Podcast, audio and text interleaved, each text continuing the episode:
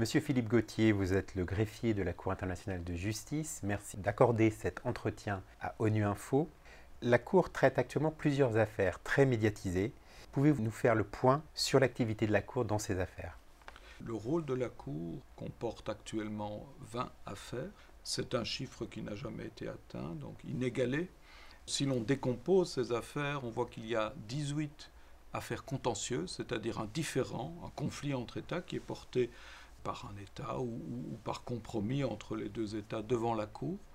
L'objectif est de régler ce différend. Vous faites référence à, des cas qui ont attiré l'attention des médias. Je suppose que vous faites référence en particulier à, l'affaire qui a été introduite par l'Ukraine contre la Fédération de Russie, qui concerne une question d'interprétation de la Convention sur le génocide. Et cette affaire actuellement étant délibérée, s'agissant de la compétence de la Cour, parce que la compétence a été contestée par la, Fédération de Russie. Ce qu'il est important de mentionner, c'est que pour la première fois, dans le cadre de ce contentieux, il y a eu un nombre inégalé également d'interventions, d'États qui sont intervenus parce que ces États, qui sont partis également à la Convention contre le crime de génocide, ont considéré que ça touchait une question d'interprétation pour laquelle ils voulaient faire part de leur vue. donc il y a une procédure qui est mise en place à ce sujet. Il y a eu 32 États intervenants, ce qui est quand même exceptionnel. Il faut également souligner que, je crois que pour le, public c'est important de, le faire, que cette affaire ne concerne pas la légalité de l'utilisation de la force par la Fédération de Russie.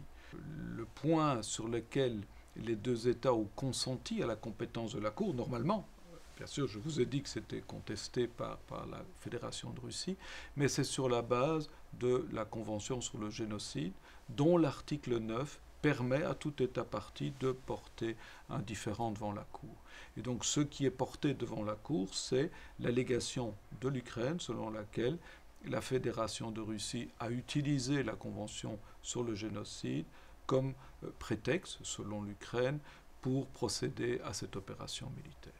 Donc voilà pour ce qui concerne cette affaire. Bien sûr, il y en a 17 autres, mais je n'ai pas le temps de les commenter. Il y a également deux avis consultatifs qui ont attiré pas mal d'attention. Le premier concerne la situation euh, des territoires occupés en Palestine. C'est un avis consultatif qui est demandé non pas par des États, les États peuvent activer la procédure contentieuse de la Cour pour régler des différends, pour demander un avis consultatif, la possibilité n'est pas offerte aux, États, c'est aux organisations internationales autorisées à le faire, et bien entendu l'Organisation des Nations Unies, et dans ce cas-ci, c'est l'Assemblée générale qui a demandé un avis consultatif sur cette question pour être aidé, pour recevoir des éléments d'information qui lui permettront d'agir de manière appropriée. Mais cela n'a pas pour objet de régler un différend. C'est pour résoudre ou pour apporter des éléments de réponse à une question juridique. Cela a attiré pas mal d'attention des, États membres de la communauté internationale puisqu'il y a eu 57 dépôts de, commentaires devant la Cour puisque chaque État membre a la possibilité de déposer des observations écrites et de participer à la procédure orale. Et donc 57 qui émanent de 53 États membres de euh, l'État euh, qui a un statut d'observateur de la Palestine et de trois organisations intergouvernementales. Donc c'est un nombre très important et qui montre l'intérêt de, cet avis consultatif. Il y a un autre avis consultatif qui a été demandé par la suite par l'Assemblée générale également, qui concerne les changements climatiques. Là, euh, la procédure est un peu moins avancée et le premier jeu d'observation écrite doit être clôturé pour le 22 janvier. Et puis, il y aura un second tour euh, qui sera clôturé le, euh, le 22 avril 2024. Et après ça, l'audience suivra. Pour revenir à l'avis consultatif sur la, la, Palestine, le deuxième jeu des observations écrites s'est clôturé hier à La Haye et l'audience sera euh, organisée à partir du 19 février 2024. Dans un monde divisé où les approches multilatéralistes ne semblent pas fonctionner, la Cour traite un nombre croissant d'affaires. Comment expliquez-vous cette tendance? C'est effectivement un nombre inégalé, comme je vous ai dit, c'est 20 affaires euh, au rôle. Et euh, on peut considérer que c'est un, succès du multilatéralisme, même s'il est souvent décrié. Et ça montre une confiance des États. Et ça montre également que les États utilisent la Cour chaque fois que cela est possible. D'ailleurs, euh, ces derniers jours, en discutant avec des représentants d'État, il y a quand même un, message qui est souvent euh, porté, qui est souvent transmis, qui est de dire euh, mais mon, État, l'État que je représente, c'est pas un grand État, c'est pas un État puissant, c'est pas, c'est un État moyen, petit. Mais pour nous, le droit international, c'est une question de survie. Sans le droit international, le monde dans lequel on vit n'a pas d'avenir. Donc le rôle de la Cour a véritablement euh, un impact très positif auprès de la majorité des États. Euh, cela étant dit, nous vivons dans un monde multilatéral et la Cour n'est pas isolée. Hein. Ce n'est pas dans une tour d'ivoire, même si nous avons un palais, le palais de la paix. La Cour est un organe des Nations Unies et nous avons besoin des Nations Unies. Nous avons besoin de, de cette activité, de cet ordre multilatéral, parce que sans un, contrôle du recours à la force, sans cette euh, organisation des Nations Unies à laquelle nous faisons partie, comment assurer le, respect des décisions de justice? Donc c'est également indispensable pour la Cour d'être partie aux Nations Unies. Cela étant dit, je dirais qu'il y a un engouement, il y a un attrait euh, pour, pour euh, la Cour, mais cela ne signifie pas nécessairement que la Cour est toujours ouverte à tout le monde. La Cour est ouverte, bien entendu, à chacun des 193 États membres des Nations Unies, mais il faut encore, pour apporter une affaire devant la Cour, le consentement des deux parties, le demandeur, le défendeur. Sans cela, la Cour n'est pas compétente. Et pour ça, il faut réactiver les mécanismes qui permettent à la Cour de trancher.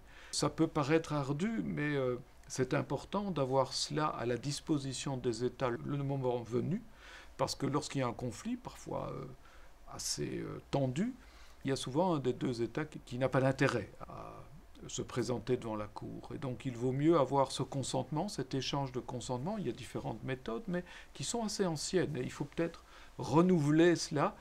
Et il faut toujours convaincre les représentants des États et les États et, leurs leur chefs que c'est toujours euh, préférable de recourir à la Cour ou à d'autres méthodes de règlement pacifique de différents, mais étant le greffier de la Cour, je, vais plaider pour la Cour.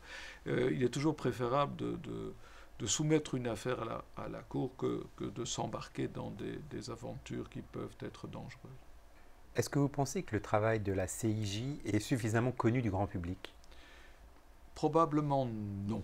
Je dirais qu'on a fait pas mal d'efforts pour que la Cour soit mieux connue du, public. Et je crois que le, site euh, Internet comporte pas mal d'informations.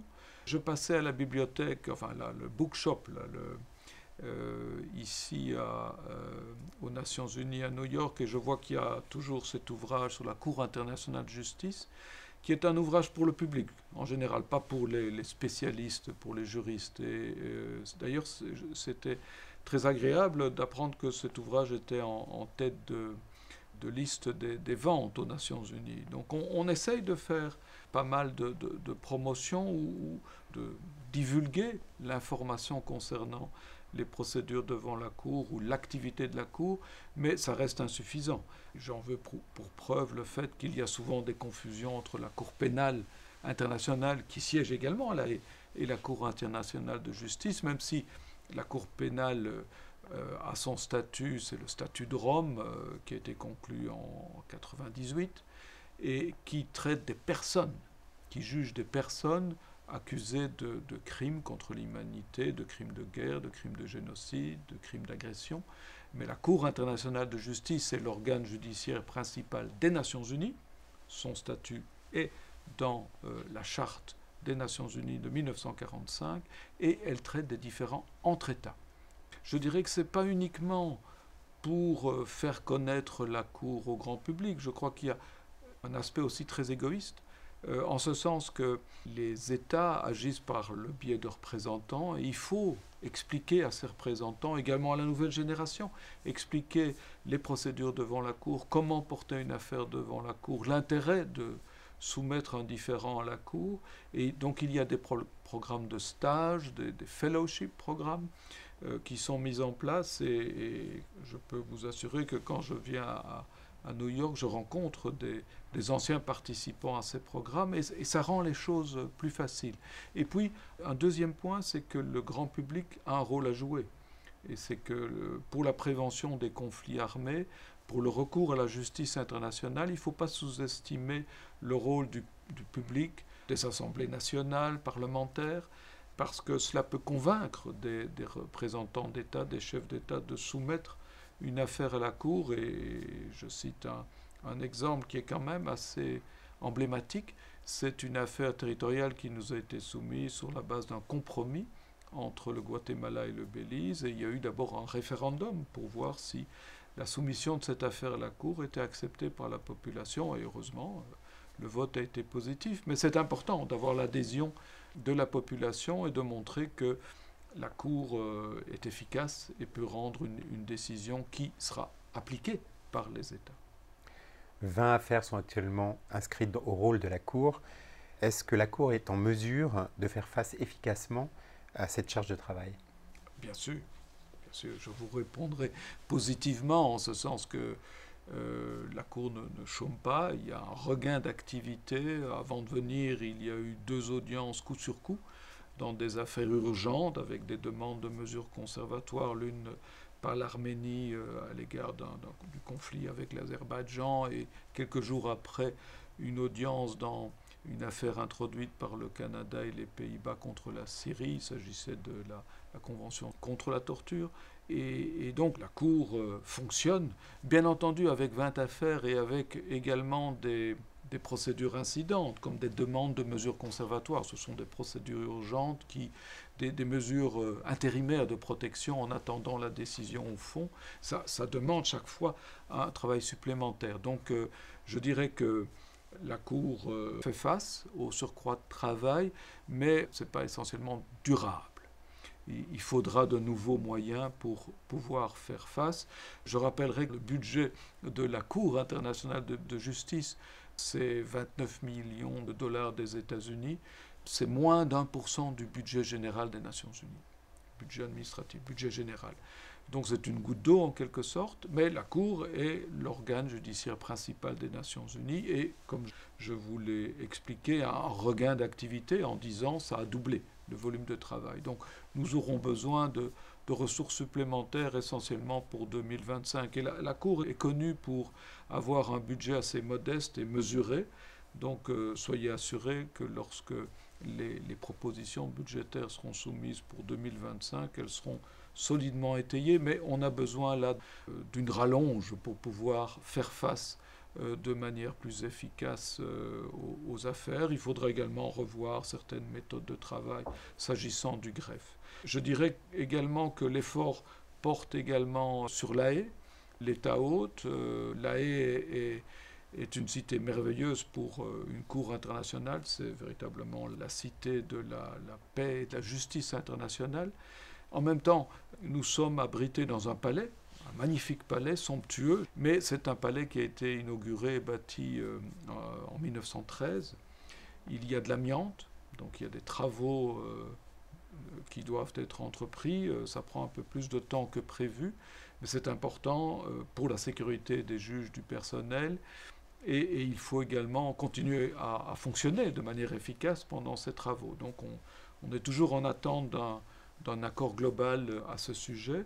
Ce bâtiment date de 1913, donc il faut le rénover, il faut qu'on puisse fonctionner euh, dans une cour moderne du 21e siècle. Et là, il y a des, problèmes de fonctionnement que nous, subissons euh, depuis un an et il y a des actions qui doivent être prises et nous comptons sur l'action euh, énergique, plus énergique du pays hôte à, ce, à, cet égard. En bref, je crois que nous, nous avons besoin de de quelques moyens supplémentaires, mais nous assurons, et je peux vous certifier que la Cour est, prête à relever les nouveaux défis.